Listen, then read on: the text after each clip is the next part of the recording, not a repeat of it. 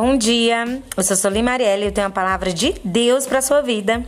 Hoje são 4 de setembro e você tem mais uma chance de não duvidar.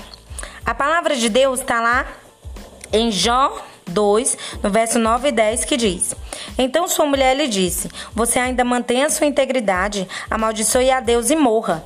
Ele respondeu: Você fala como insensata. Aceitaremos o bem dado por Deus e não o mal? Em tudo isso, Jó não pecou com seus lábios. Essa palavra vem falar sobre Jó.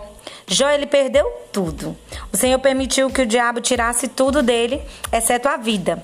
Ele ficou muito doente. Ele tinha feridas da planta da cabeça à ponta dos pés, ele tinha feridas. E aí, um dia sua mulher virou e disse que era para ele amaldiçoar Deus e morrer.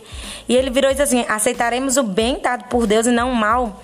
Muitas vezes nós somos tendenciosos a querer somente as coisas boas de Deus, a ouvir sempre o sim de Deus. Mas muitas vezes Deus vai dizer não, muitas vezes Deus vai dizer espera, e muitas vezes Deus vai dizer sim.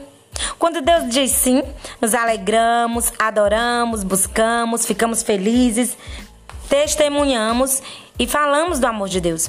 Quando Deus diz espera, ficamos ansiosos, queremos naquela hora, naquele momento, porque nós somos muito imediatistas. E quando Deus diz não, muitas vezes saímos da presença dele.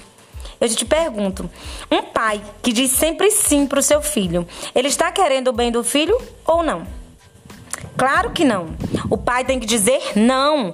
Um filho aos seus, seus 10 anos quer andar de carro, mas ele não está preparado porque ele é de menor, ele não tem condições de dirigir um carro. Aí o pai vai lá e diz assim: Não, meu filho, toma aqui a chave, pode dirigir, tá correto isso? Ele vai querer o bem daquele filho? Lógico que não. Tudo tem um tempo certo.